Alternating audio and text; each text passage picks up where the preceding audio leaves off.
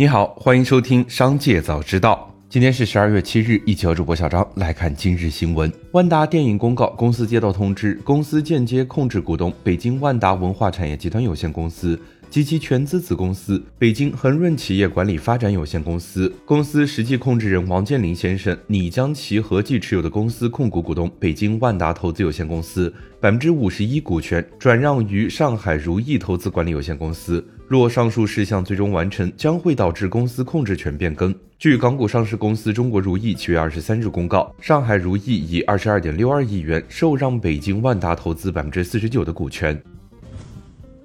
据两名接近苹果公司的人士透露，苹果公司已通知零部件供应商，他倾向于从印度工厂为即将推出的 iPhone 十六采购电池。三位知情人士表示，中国台湾电池供应商新普科技被要求扩大在印度的生产规模，以应对未来的订单。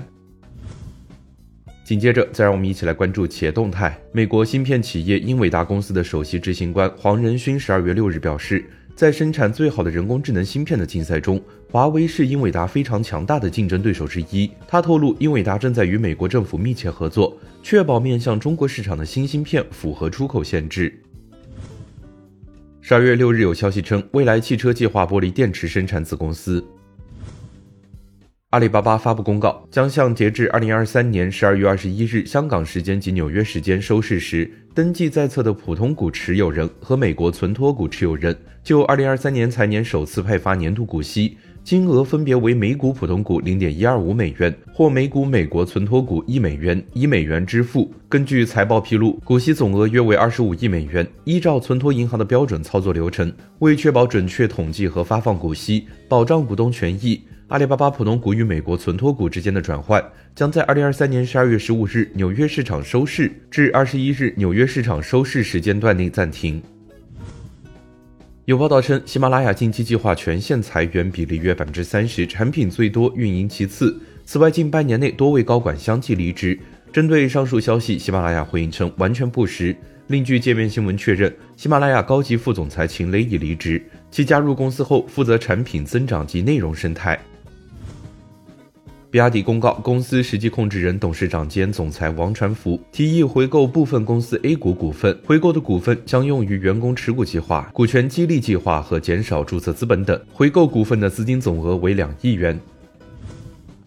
十二月四日至五日，恒大地产集团有限公司新增十三条被执行人信息，执行标的合计三点九亿余元，涉及票据纠纷、建设工程施工合同纠纷等案件。部分案件被执行人还包括恒大地产集团郑州有限公司、福建省东林建设工程有限公司、宿州市恒鼎置业有限公司等。风险信息显示，目前恒大地产集团有限公司存在四百八十余条被执行人信息，被执行总金额超过五百零六亿元。此外，该公司还存在多条限制消费令、失信被执行人和中本案件信息。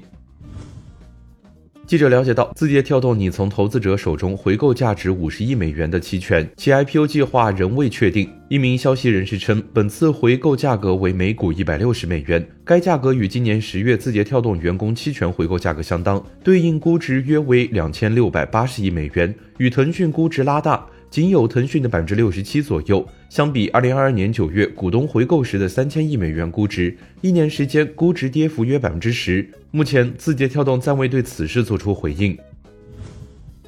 紧接着，再我们一起来关注产业消息。据一线调研，前期北京二手房市场中，部分成交二手房出现短暂减楼价。而目前，在成交量回升后，二手房挂牌量重拾降势，二手房的捡漏期或将趋向终结。根据北京市住建委网签数据显示，十一月北京二手住宅网签量为一万两千五百四十五套，环比增长百分之十七点八，同比增长百分之十六点七。市场人士表示，北京楼市已有回暖趋稳迹象，加之明年新购房资格人群增加，北京楼市这种回暖态势有望强化。